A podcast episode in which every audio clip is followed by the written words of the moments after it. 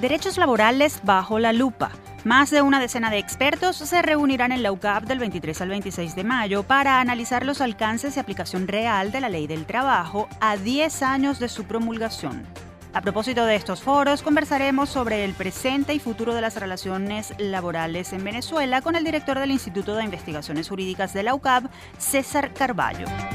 Diáspora y Reconstrucción Nacional. Academia Nacional de Ingeniería y Hábitat publicó el libro De fuga de cerebros a red de talentos, la diáspora venezolana, análisis y propuestas, en el cual se plantean ideas para aprovechar los conocimientos y talentos de los millones de profesionales y técnicos que se han ido del país para reconstruir la nación. Sobre este texto hablaremos con uno de sus autores, la profesora Marianela Lafuente. Orientación vocacional y futuro universitario sobre las dificultades de muchos jóvenes para definir la carrera que desean estudiar y la importancia de ofrecer herramientas adecuadas para que emprendan un proyecto académico, profesional y de vida ajustado a sus capacidades e intereses, hablaremos con una experta del Centro de Asesoramiento y Desarrollo Humano de la UCAB a propósito de un taller que estará dictando sobre el tema para adolescentes y adultos mayores de 25 años. 45 años al servicio de la educación y el desarrollo comunitario. La Fundación Empresas Polar celebra este 2022 cuatro décadas y media divulgando la historia venezolana, apoyando la formación de docentes, estudiantes y líderes comunitarios en todo el país e impulsando el desarrollo de la ciencia. Conversaremos con la gerente general de esta institución sobre el trabajo realizado y los proyectos por venir de cara a los retos de este siglo XXI. Esta es la agenda de temas que traemos para esta edición. Los invitamos a quedarse con nosotros en Universate, las voces de la Universidad Venezolana.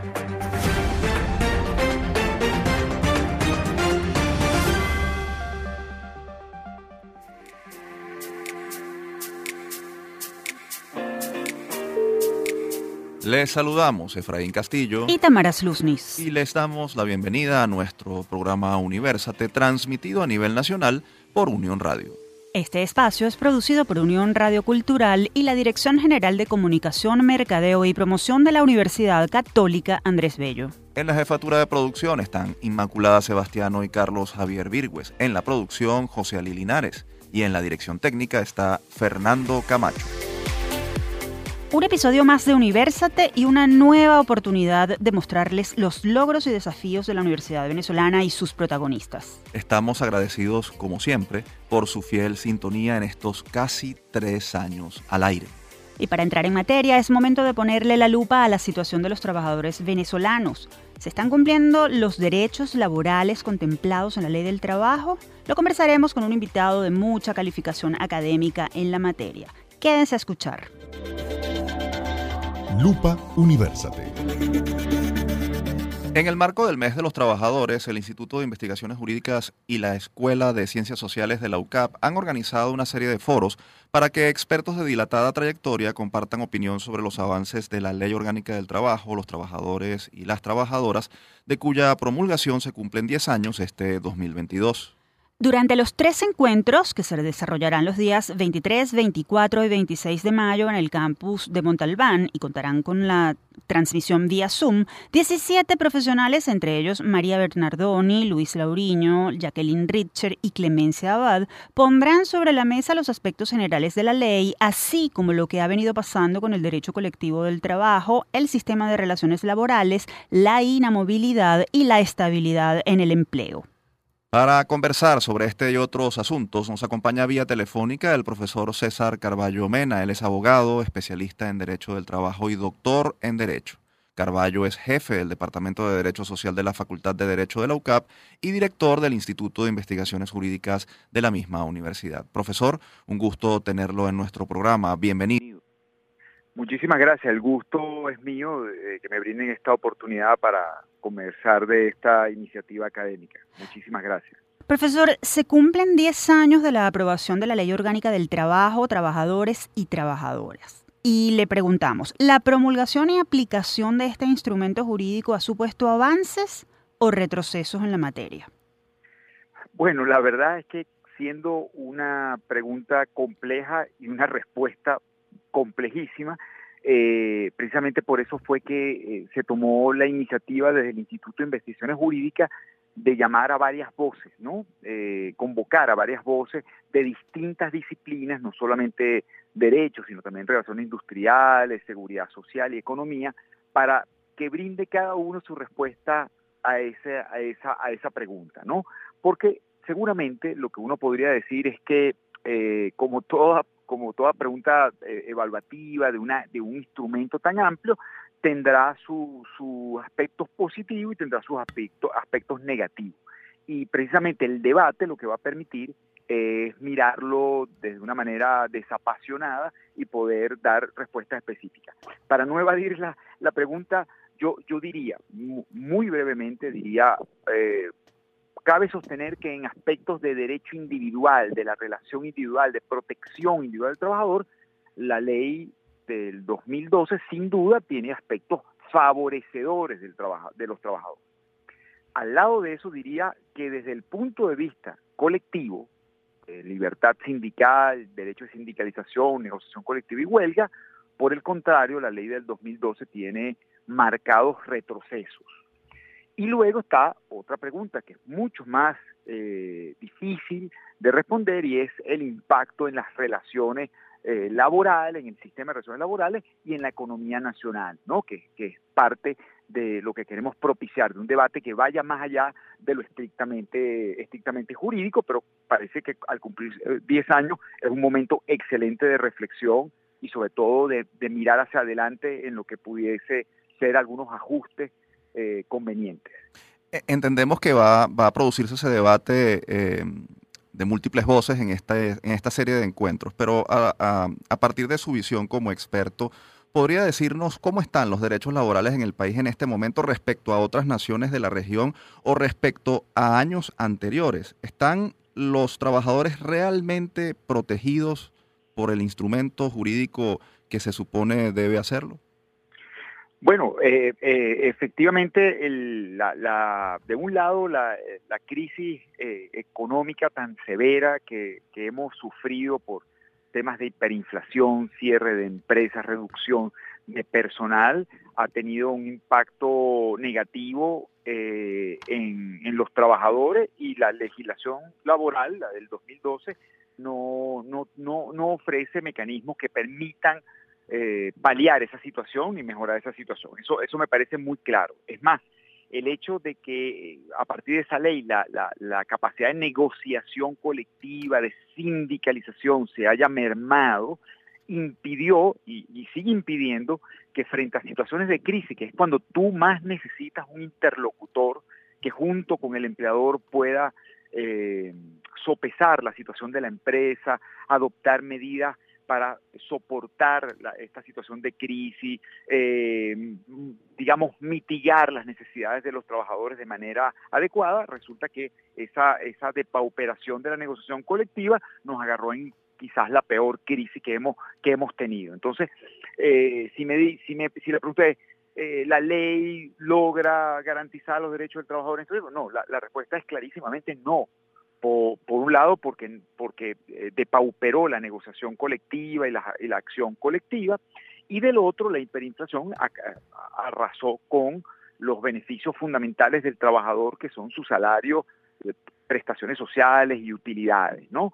Más bien han sido respuestas que se han venido dando desde los propios empleadores, a través de bonificaciones, a través de pagos adicionales, que han eh, compensado esa pérdida brutal de poder adquisitivo y que han, eh, digamos, terminado siendo un paliativo fundamental, ¿no?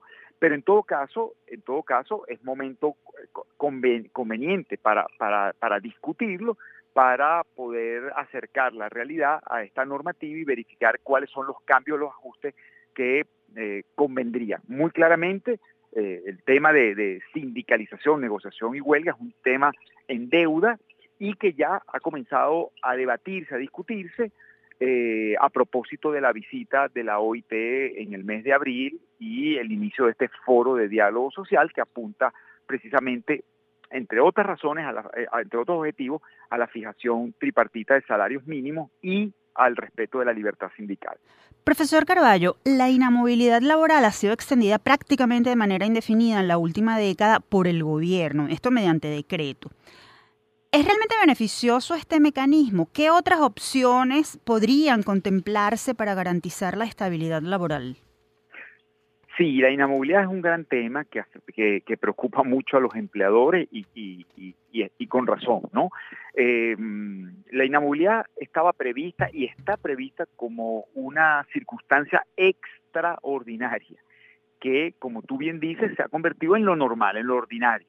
Hay trabajadores que no han conocido otro régimen en su vida profesional que la, la inamovilidad. Y resulta que ni la ley del 2012 ni las leyes anteriores previeron eso. Al contrario, la inamovilidad era solo, solo una protección coyuntural para ciertos momentos o circunstancias que merecían eh, intensificar la protección del trabajador. Por ejemplo, ser dirigente sindical, estar formando un sindicato, una trabajadora embarazada, un, trabajador padre de familia, eh, es decir, situaciones temporales que afectan a algunos trabajadores. Pero este régimen uniforme durante más de un decenio de aplicación a la inamovilidad ha generado trastornos muy graves en la empresa, en el sentido de que eh, la disciplina se ha venido relajando, se han creado eh, prácticas que yo creo que son contrarias a las relaciones laborales, a las sanas relaciones laborales, como ofrecer pagos eh, extraordinarios a los peores trabajadores, es decir, a los que, a, los que con los que no se quiere contar. Y, resulta que los mejores trabajadores a la hora de terminar su relación laboral reciben una cuota mínima comparativamente, ¿no? Entonces se premia quizá a los que peor cumplen su deber eh, y, se, y se obvia a los que mejor trabajan. Entonces, eh, eh, la verdad es que ese es uno de los temas más importantes. No está preparado el Ministerio del Trabajo para, para atender ese tema. la inamovilidad supone supone que todos los trabajadores que se, que se pretenda despedir tienen que estar sometidos a un procedimiento de autorización ante el Ministerio del Trabajo. El Ministerio del Trabajo no tiene, repito, la capacidad para poder responder a esas peticiones. ¿Y qué es lo que ocurre? No dictan la decisión, pasan años y no, no, no se dicta la decisión. Y entonces se ha tenido que recurrir, y esa es la práctica, a acuerdos directos, patrono-trabajador, las llamadas cajitas felices, pero es sin duda una distorsión eh, que no contempla ni siquiera la ley orgánica del trabajo. La ley orgánica del trabajo la, la contempló como extraordinaria. Lo, lo, lo, lo anormal, lo, lo, fuera de lo común es que se haya venido extendiendo durante más de un decenio. Yo creo que eso es una, una, un cambio de política que ojalá se adopte para volver a una normalización de las relaciones laborales con estabilidad ya que me preguntaban por otros países, que puede reconocer estabilidad a los trabajadores como un derecho, pero que no exige ir a las inspectorías del trabajo a pedir permiso sabiendo que no tienen capacidad para responder. Creo que, que un régimen de estabilidad como tienen los demás países y como establece la ley del trabajo sería lo adecuado en estos momentos de reactivación económica. Profesor, usted hablaba del foro de diálogo social, ese mecanismo de discusión entre gobierno, empresarios y representantes sindicales que recién se instaló en el país. ¿Qué implica la instauración de esa instancia y qué perspectivas tiene? ¿Usted es optimista frente a ella? Sí, eh, bueno, la, importancia.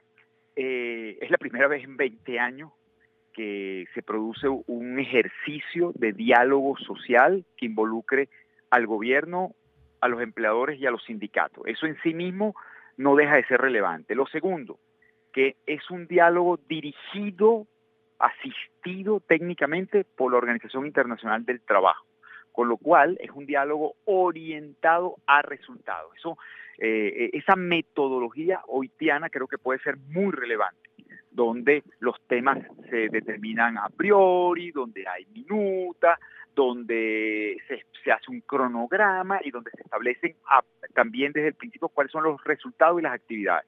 Yo creo que es un excelente ejercicio que, ojalá, ojalá eh, traiga eh, consecuencias favorables y que, y que va a continuar. Eh, de hecho, tienen que seguir los actores interviniendo bipartitamente y ya la OIT tiene marcada una ruta donde ellos en septiembre van a volver a eh, seguir, digamos, impulsando ese diálogo, que no es fácil después de 20 años de, freno, porque entre otras cosas falta un elemento central que es la confianza entre los actores, ¿no? pero eso es lo que, lo que yo creo que en definitiva debemos esperar. Un ejercicio de diálogo sincero, de buena fe, en aspectos concretos, pero que nos pueda devolver una metodología que habíamos perdido y que es esencial en un sistema democrático.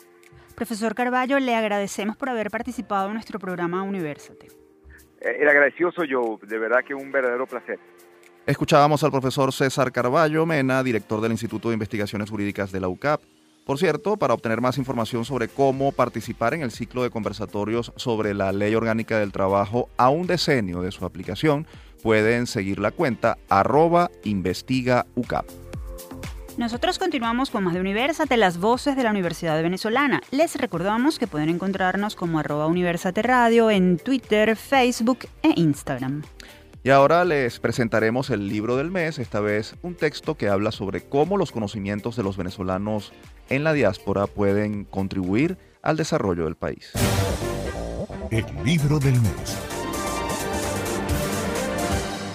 Recientemente la Academia Nacional de Ingeniería y el Hábitat y el Centro para la Capacitación, la Innovación y el Desarrollo Tecnológico y del Conocimiento en Ingeniería hicieron público el libro De fuga de cerebros a red de talentos, la diáspora venezolana, análisis y propuestas. En el texto, escrito por los ingenieros y profesores Marianela Lafuente y Carlos Genatius, se plantean ideas para aprovechar el talento de los connacionales que emigraron a favor de un proceso de reconstrucción nacional.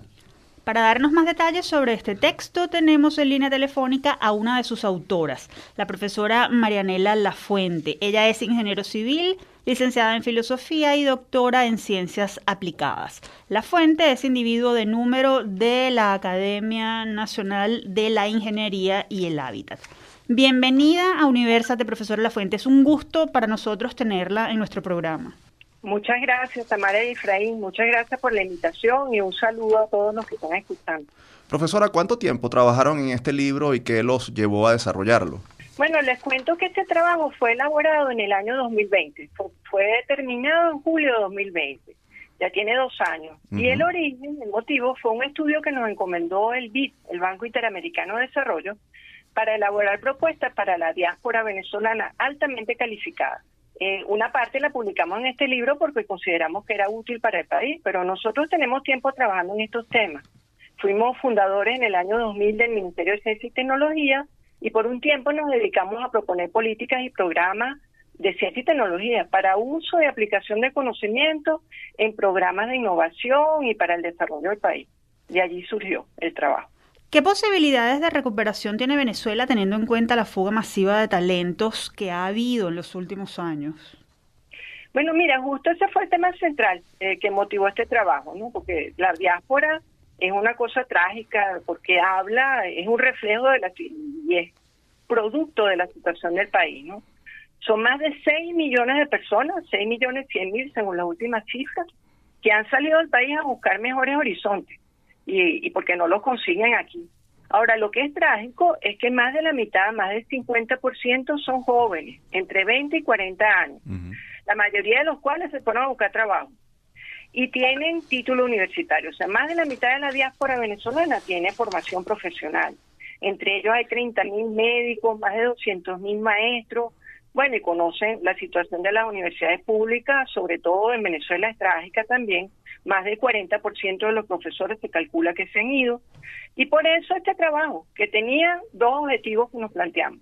Uno, eh, eh, crear programas para la repatriación de aquellos venezolanos que quieran regresar, creando un destino digno de trabajo, condiciones adecuadas. Y el segundo objetivo es, mucha gente sabemos que no va a regresar, entonces buscar a esta gente altamente calificada y tratar de vincularla con programas y proyectos de desarrollo en el país. precisamente, profesora, ¿de qué manera pueden contribuir con el desarrollo del país quienes tienen las competencias para ello, pero están fuera. ¿Cuán viable es que se genere una red de talento que pueda eh, trabajar en ese sentido? Nosotros hicimos una investigación de experiencias de otros países que demuestran que eso es posible. Eh, hay países que tienen políticas públicas, programas, organismos dedicados a la diáspora. Hay incluso países que tienen ministerios completos orientados a atender a sus diásporas. Y pongo ejemplos, Bangladesh, Canadá, Filipinas, Israel, pero hay varios. Nosotros en el libro analizamos 64 iniciativas en total, en 22 países o regiones, porque hay programas regionales también. Y bueno, hay casos emblemáticos, exitosos, que son estudiados por mucha gente. Y te cito, por ejemplo, el de la China y India también, son casos de librito, pues. Eh, la India en particular tiene una diáspora enorme, ¿no? Hay más de 20 millones de indios, o sea, más o menos una Venezuela es la diáspora india, repartida en 70 países. Y lo asombroso es que ellos han logrado crear redes y, los aportes de la diáspora a la economía del país se cuentan en más de un tercio del Producto Interno Bruto. claro, que eso incluye, eso incluye la promoción de empresas creadas en su territorio con apoyo de la diáspora, porque ellos incentivan que la diáspora cree empresas de regreso en India, ¿ves? O no de regreso, o sea, muchos están en, Silicon Valley, pero tienen antenas y, propician negocios entre Estados Unidos y la India. Entonces, ellos han creado una red, claro, es también una experiencia antigua, ¿no? Ellos en 1992 crearon una red global de talentos que se llama TIE, que tiene hoy 15.000 miembros y propician eventos muy famosos, por ejemplo el TIECON, TIECON, que es el foro empresarial más grande del mundo.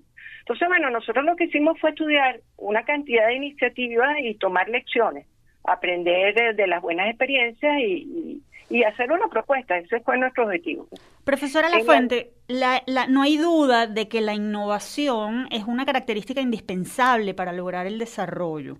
Ahora, ¿cómo estimularla en un país carenciado? ¿Qué hace falta, además del ánimo de quienes quieren promoverla? Sí, eso que está diciendo es muy importante, Tamara. O sea, el, eh, indudablemente que la parte pública, o sea, el marco legal y las políticas públicas son fundamentales para acompañar los, los, proyectos de desarrollo que se hagan en el país. Ahora, nosotros tenemos un marco. La LOCTI, la Ley Orgánica de Ciencia, Tecnología e Innovación, en su primera versión creada en el año 2000, cuando estábamos nosotros en el Ministerio de Ciencia y Tecnología, y se hizo operativa con su reglamento en el año 2005. Y fue un buen ejemplo en, un periodo inicial de cómo se pueden dinamizar las relaciones entre sectores académicos, eh, sectores gubernamentales sectores productivos, ¿no? Claro, después esto se tergiversó y en este país eh, ha llevado todo el proceso a una destrucción de las instituciones que, bueno, que nos obliga a, a innovar, a innovar en la gestión. Entonces, ¿qué podemos hacer? ¿Qué podemos hacer? Bueno, hay que priorizar las cosas, ¿verdad? Eh, a lo mejor eh, nosotros proponemos fortalecer primero las capacidades y sobre todo los centros de creación de capacidades que son las universidades. Y el Sistema Nacional de Ciencia y Tecnología e Innovación, porque el conocimiento es una palanca para el desarrollo, creemos firmemente en eso. Entonces los programas de la diáspora, los que estudiamos y los que proponemos, son para organizar y crear redes de la diáspora, para fortalecer el conocimiento y los sistemas de innovación y desarrollo, para apoyar iniciativas de emprendimiento y formación para el emprendimiento que ayuda a crear riqueza, para inversión en proyectos productivos con fondos de la diáspora o con alianzas con fondos de capital de riesgo. Esas son las propuestas concretas que hay que, que hay que emprender. Profesora, se habla de que la destrucción del aparato productivo, tecnológico y de conocimiento de Venezuela ha sido importante en estas dos décadas. ¿Cuánto tiempo requeriría volver por lo menos al nivel que se tenía eh, hace, hace 20 años, si se logran los acuerdos eh, institucionales, el financiamiento y el apoyo de la fuerza que está aquí adentro y de los que están afuera en, la diáspora, como parte de la diáspora. Claro, Efraín, es muy importante esa pregunta porque, bueno, no soy pitoniza para saber cuánto tiempo, pero sí creo que no debemos hablar de volver atrás, no, no debemos hablar de recuperación de lo que había antes ni a un nivel anterior, porque el mundo ha cambiado demasiado. Ha habido saltos tecnológicos enormes y lo que sí es que el, estado de destrucción del país actualmente es comparable al que han sufrido muchos países después de una guerra, ¿no? Hemos tenido, estamos sin jóvenes, están en la diáspora, estamos sin instituciones destruidas, eh, sobre todo, eh, bueno, las instituciones en general. Estamos sin historia porque nos la cambian. Pero bueno, yo pienso que a pesar de todo eso hay que ser optimista hay que mirar hacia adelante, hay que mirar hacia adelante y tenemos que plantearnos las cosas eh, desde el punto en que estamos.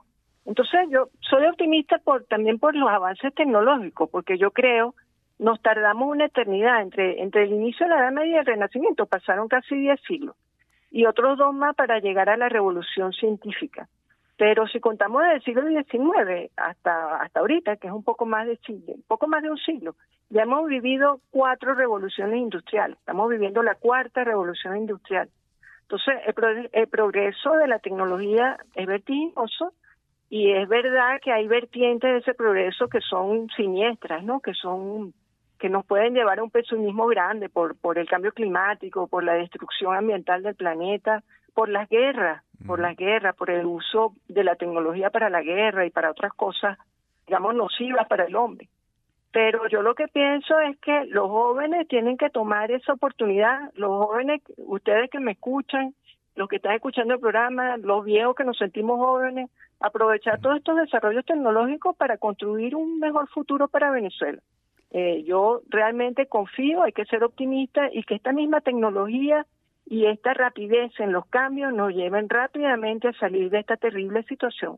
Finalmente, profesora. Con las estrategias adecuadas. Finalmente, profesora, ¿dónde es posible conseguir el libro de fuga de cerebros a red de talentos, la diáspora venezolana, análisis y propuestas? Sí, el libro, el libro es gratuito y está disponible, lo pueden bajar desde el sitio web de la academia, eh, de la Academia Nacional de Ingeniería y Hábitat, es www.acadin.org.be y también está disponible en ResearchNet. Entonces lo buscan y lo van a conseguir. Profesora Lafuente, muchísimas gracias por atender nuestra invitación.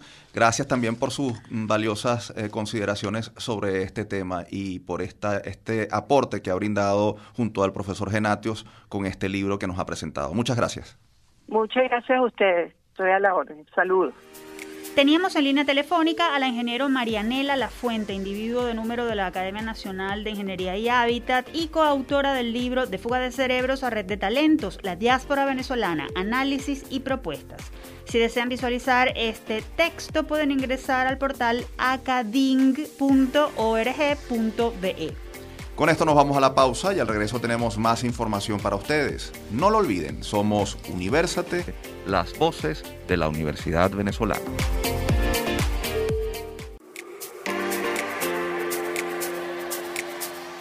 Amigos oyentes, continuamos con Universate, las voces de la Universidad Venezolana, próximos a celebrar nuestro tercer aniversario. Recuerden que si quieren escuchar este o cualquiera de nuestros episodios, pueden acceder a las plataformas iTunes, iVox o YouTube. Ahí nos consiguen como Producción Universate. En los próximos minutos vamos a hablar sobre vocación, elección de carrera y construcción de proyecto de vida con una psicóloga experta en el tema. Padres, representantes y jóvenes, presten mucha atención. Todo me sirve, nada se pierde.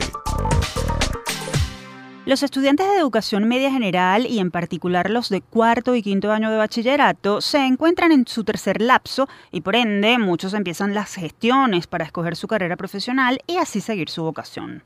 Esto último no siempre suele ser sencillo para los muchachos porque la vocación se relaciona con aspiraciones, gustos e intereses y muchas veces se ve opacada por factores como falta de oportunidades, patrones sociales o familiares o desconocimiento, por solo nombrar algunos para conversar sobre cómo apoyar a los adolescentes y jóvenes en este proceso, así como el rol de los padres en este asunto, recibimos a la profesora Maripili Golpe. Ella es psicóloga, especialista en asesoramiento y desarrollo humano y magíster en educación. Maripili Golpe es miembro del Centro de Asesoramiento y Desarrollo Humano CAD de la UCAB y facilitadora de un taller sobre la orientación vocacional que está ofreciendo en la universidad.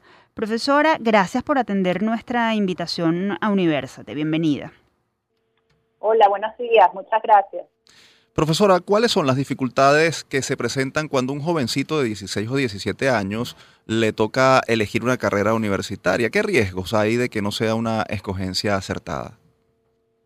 Bueno, yo creo que el primer gran riesgo, eh, además muy propio de la adolescencia, es que no se conozca a sí mismo y los ponemos a tomar decisiones de forma tardía en procesos de admisión, de ingreso, de elección, que quizás ellos no tienen eh, la manera de hacerlo eh, porque no se conocen a sí mismos. Esa madurez vocacional que le pedimos a esas edades debió haberse trabajado con mucha más antelación. Profesora, ¿cuán frecuente es el hecho de que la decisión no sea la adecuada? ¿Qué hacer para disminuir la frustración y la decepción que puede causar una situación similar? Bueno, fíjate, yo sigo insistiendo eh, en la visión y en estar centrados en la persona, en que la persona, que es el joven que tiene que tomar la decisión, se conozca cada vez más a sí mismo. Es decir, el tema de identidad y de identidad vocacional es un proceso que está en consolidación. Por eso los adultos significativos, entiéndase los docentes que los acompañan, los eh, padres y familiares, son figuras muy importantes en ese proceso de gestación para ayudarlos en esa búsqueda, en esa prueba, en la experimentación, para ir consolidando su identidad, conociéndose más a sí mismos. Y en un entorno, además que suele ser bastante hostil, eh, insisto, cambiante, con oportunidades a veces desconocidas o reducidas, pues se la ponemos más difícil al joven adolescente. Claro. Ahora, profesora, hay, eh, profesora, hay casos que se pueden complicar porque a un joven se le hace difícil perfilar sus preferencias porque, por ejemplo, cuando aplican ciertos test, eh, suelen arrojar los resultados que el muchacho en cuestión tiene habilidades para todas las ramas del conocimiento y esto, lejos de calmar las expectativas, eh, genera ansiedad dado el amplio espectro de carreras a elegir. ¿Qué hacer frente a esos casos? Fíjate, eh, por ejemplo, mi aproximación al asesoramiento vocacional no necesariamente es una aproximación desde la medición psicológica, usando test psicológicos. Los test solo pueden ser instrumentos complementarios y hay que saber escogerlos muy, muy bien y adaptarlos a las realidades socioculturales y nosotros aquí no tenemos suficientes instrumentos adaptados a nuestra realidad. Ya por ahí estamos penalizando de alguna manera al joven, administrándole unos instrumentos eh, poco válidos para su realidad. Y además tampoco estamos ayudándole a hacer el proceso de exploración.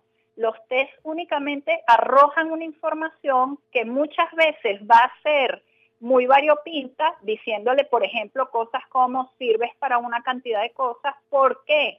Porque el joven está en proceso de autoconocimiento. Mm. Eso es muy probable que suceda. De nuevo necesita la figura de un adulto guía que le ayude junto con los test, no exclusivamente con los test, a hacer el proceso de reflexión, de experiencia y de internalización de su propio perfil vocacional. Precisamente qué papel deben jugar estos adultos guía eh, y, específicamente los padres y los, maestros en este proceso. ¿Qué consejos pueden ofrecerles para que sean facilitadores y no obstaculizadores de las, decisiones o intereses de los jóvenes? ¿Qué errores estos adultos guía no deben cometer? a veces los adultos eh, tenemos un gran peso de nuestros propios estereotipos, prejuicios y experiencias como adolescentes cuando nos tocó abordar el mismo proceso. Quizás tenemos que ser también más conscientes de cómo fue nuestro propio proceso, entender el proceso de la adolescencia y entender que están aproximándose a un área y a un tema evolutivo muy complejo que necesita tiempo y maduración. Entonces necesita esos adultos ser más comprensivos, más conscientes y entendiendo las diferencias individuales. Cada joven es único. Eh, muchas veces los padres funcionan desde el temor de sus propias expectativas sobre su hijo, por ejemplo, desde expectativas de éxito o fracaso, desde estereotipos sobre profesiones u oficios, desde una tradición familiar que quieren seguir siendo leales a ella y, poco respetan el proceso individual. Entonces, yo creo que el padre y el docente que acompaña también necesita hacer un proceso de reflexión. Ahora, profesora, eh, se habla de orientación vocacional y se piensa eh, prioritariamente eh, en los jóvenes y en su mm, preparación para la carrera universitaria. Sin embargo, hay adultos que se pasan la vida dando tumbos y asumen caminos inadecuados o renuncian incluso a lo que quieren. ¿Se aplica en estos casos aquello de que nunca es tarde? Es decir, ¿se puede retomar el rumbo de lo que un adulto mm, desea eh, aunque ya haya pasado ese tiempo de autoconocimiento de la adolescencia o de, indagación? ¿Qué, ¿Qué, hacer en esos casos? Claro, claro, sí. Ustedes han mencionado varias veces, hay casos que son o situaciones más complicadas. Efectivamente es así, sean los jóvenes, sean los adultos. Y personas que van dando tumbos, como tú bien dices, por distintas razones, por temores, por historias personales que cargan con ellas, eh, porque no han conseguido cuál es su verdadera pasión y cuál es su verdadera vocación. Porque no es lo mismo elección de carrera, que es la toma de decisiones puntual sobre qué quiero hacer en, en un momento de mi vida, que vocación. La vocación es un llamado interno, es mucho más amplio. Entonces hay personas que efectivamente van a pasar mucho tiempo para lograr escuchar ese llamado interno, ¿sí? A veces pueden requerir un asesoramiento eh, psicológico más, eh, digamos, sostenido en el tiempo y que les permita encontrar qué es lo que les sucede, ¿sí? Pero nunca es tarde, efectivamente nunca es tarde. De hecho, fíjate que la oferta grupal que estamos haciendo ahorita, eh, yo voy a tener dos grupos vocacionales, uno dedicado a adultos que ya estén en el mercado laboral y quieran revisar su plan de carrera y su vocación, y otro para los jóvenes adolescentes que están en ese proceso de elección de carrera. ¿sí? Entonces, siempre hay una oportunidad. ¿Para qué? Para comprometerse con uno mismo, para ser consciente de uno mismo y que eso se traduzca en la elección de un oficio, de una profesión, de una carrera que te permita realizarte, que te permita realizarte en tu individualidad. Profesora, ¿qué tipo de acompañamiento le brindan los psicólogos a los adolescentes? En ese sentido, ya usted lo adelantó, ¿qué está haciendo la UCAB al respecto? Denos más detalles de los talleres Un Camino Heroico, Lección, Vocación y Compromiso que dictará el Centro de Asesoramiento y Desarrollo Humano. ¿Cuándo se realizará? ¿Dónde obtener más información? Claro, sí. Eh, por ejemplo, el Centro de Asesoramiento y Desarrollo Humano, donde yo trabajo aquí en la UCAB, es el encargado de asesorar a los jóvenes ucavistas que pueden tener dudas en sus elecciones. Para ello, pues las personas sencillamente nos contactan a través del correo interno del CAT que pueden conseguir en nuestras redes, CAT UCAP, eh, y sencillamente allí, a través de una entrevista inicial con alguno de los asesores, psicólogos asesores, podemos canalizar esa necesidad y tenemos un grupo ahora pautado para el miércoles 25 de mayo en un horario de 2 a 4 de la tarde. Ese mismo grupo también va a aceptar a jóvenes adolescentes externos a la UCAP, que están en cuarto o quinto año de bachillerato, a lo mejor de unos 15 años hacia arriba, y que quieren eh, clarificar su elección. Para esas personas obviamente va a tener un costo eh, los honorarios del taller. Luego, para los adultos que ya están eh, en el ejercicio profesional o quieren incursionar en una parte formativa, especializarse o tienen la necesidad de clarificar su plan de carrera, tenemos otro grupo que va a ser los miércoles, también inicia el 25 de mayo, en horario de 11 a 1 y también acepta personas que trabajan aquí en la UCAP, eh, UCAvistas, eh, comunidad UCAVista, pero también personas externas a la UCAP que tendrían que hacer una inscripción.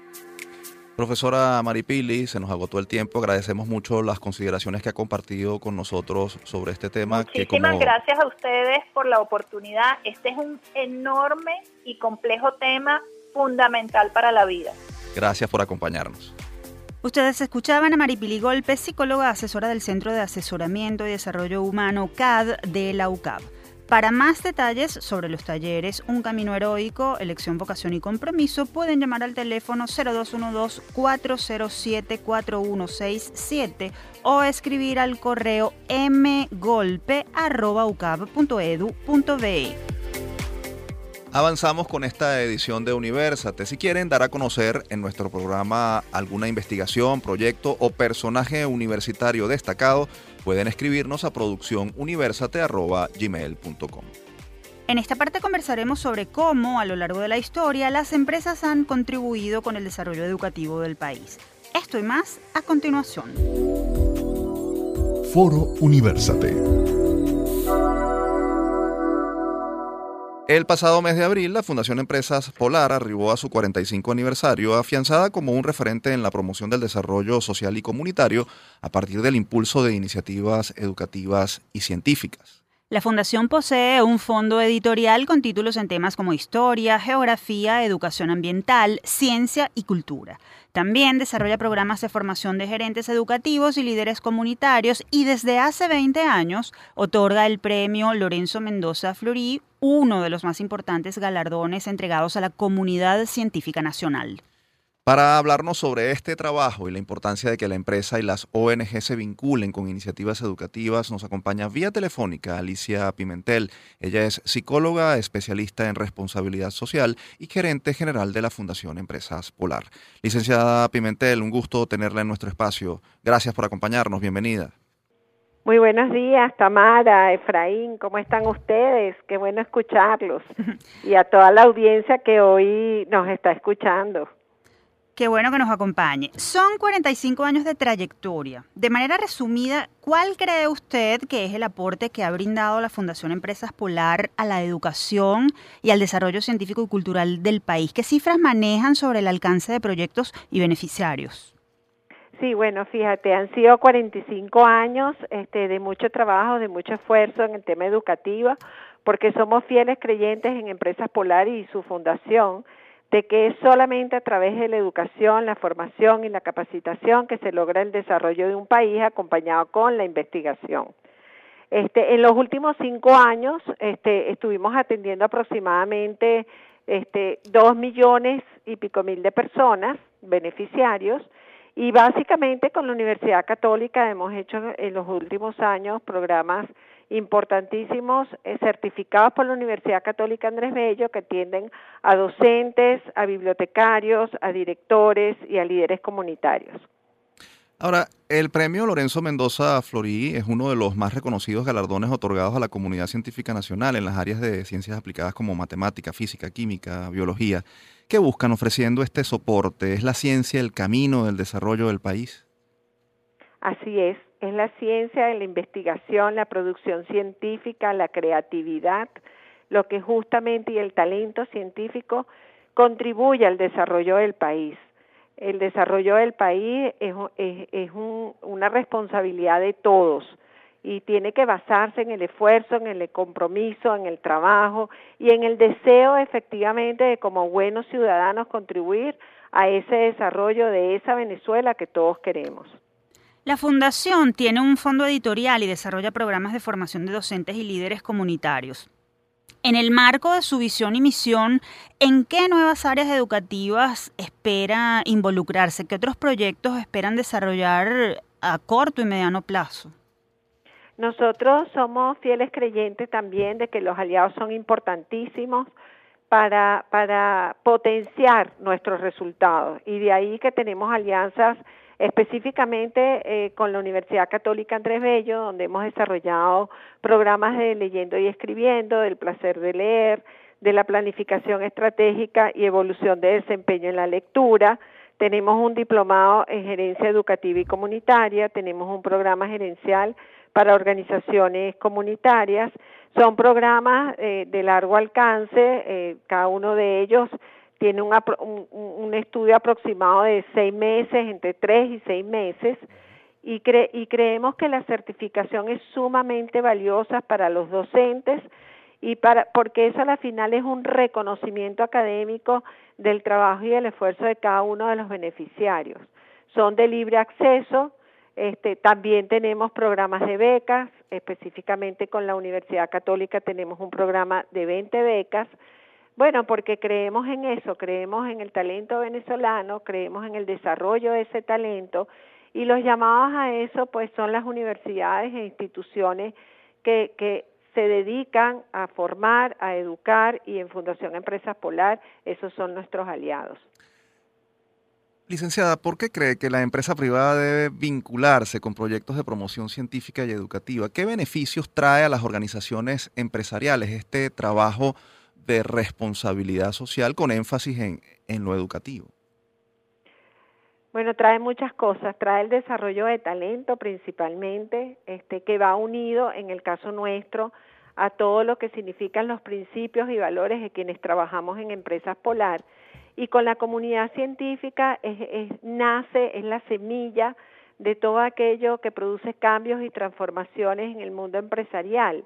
Es el aporte desde la comunidad científica a todo aquello que beneficia a toda la cadena de producción de una organización como, como lo es Empresas Polar. Es creatividad, es innovación, es producción, y la verdad es que esta ha sido una organización que desde su nacimiento en 1977, producto de, de, de, sus líderes en aquel momento, de quienes fueron sus fundadores, y basada en principios y valores que tenemos dentro de la organización, como son la solidaridad, la pasión por el bien, el respeto, este, la alegría y la excelencia, la búsqueda de la excelencia, es lo que permite efectivamente que se haga una gestión que colabore con el desarrollo del país. La Fundación Empresas Polar cuenta con una página web. ¿Puede darnos detalles sobre este portal y lo que ofrece a quienes lo visitan? Sí, cómo no, Tamara. Mira, tenemos este, nuestra página es www.fundacionempresaspolar.org.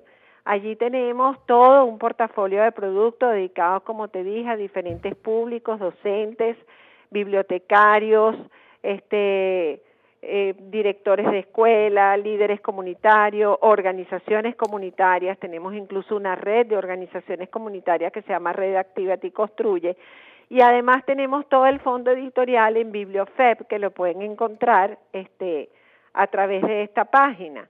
Allí tenemos el Diccionario de Historia de Venezuela, que creo que para todos los venezolanos es conocido mm. esta publicación, más consultada en la Biblioteca Nacional de Venezuela y hoy en día a través de la virtualidad y la tecnología pues trasciende las fronteras y ha sido una obra que ha sido incluso meritoria de reconocimientos en las ferias de Leipzig en, en, Alemania, donde obtuvo además la medalla de oro. Mm. Así que esto es un regalo que, que Empresas Polar y su fundación le hace al país. Eh, licenciada, em, ¿hacia dónde va la Fundación Polar y hacia dónde debe dirigirse el trabajo de, de fundaciones como la que usted eh, dirige eh, eh, dedicadas al ámbito educativo. Ya son 45 años, pero si tuviésemos que pensar en, en la mirada al futuro, ¿hacia dónde debe dirigirse el trabajo? Bueno, nosotros creemos que, que, desarrollar el talento, en primer lugar, requiere el reconocimiento de las capacidades de cada uno este, desde su propia persona, ¿no? Todos aquellos que hemos llamado autoestima y reconocimiento de competencias este, para justamente colaborar en todo ese desarrollo. Desde que el niño es niño estamos atendiendo en educación básica las funciones principales a desarrollar, todo lo que tenga que ver con pensamiento analítico, todo lo que tenga que ver con la formación de criterios, de análisis, y por eso es que estamos en este momento básicamente atendiendo todos los procesos que tengan que ver con lectura, escritura y matemática. Después, posteriormente, bueno, el apoyo a las universidades con todo lo que significa el desarrollo de carreras, la vocación este, de cada individuo este, debe ser de alguna manera desarrollada por la academia y, y, por quienes tienen esa responsabilidad. Y eh, por último, te diría que la formación de ciudadanos del país es fundamental. Es fundamental porque debemos responsabilizarnos cada quien. Nosotros decimos que este, la responsabilidad es libre, tiene sus consecuencias, pero debemos responsabilizarnos cada quien por lo que hacemos, cómo lo hacemos y buscar siempre la excelencia. En todo lo que es el ámbito educativo, hoy en día hay que innovar, hay que crear, hay diferentes formas de hacer, diferentes formas de enseñanza. Tenemos abierto a través de las formas virtuales y tecnológicas la posibilidad de llegar a, ese mundo global que nos permita entender lo que está ocurriendo a nivel mundial y justamente las mejores prácticas traerlas al país y desarrollarlas. Yo creo que es una responsabilidad individual donde debemos participar todos, la empresa privada, las organizaciones gubernamentales, las organizaciones de desarrollo social.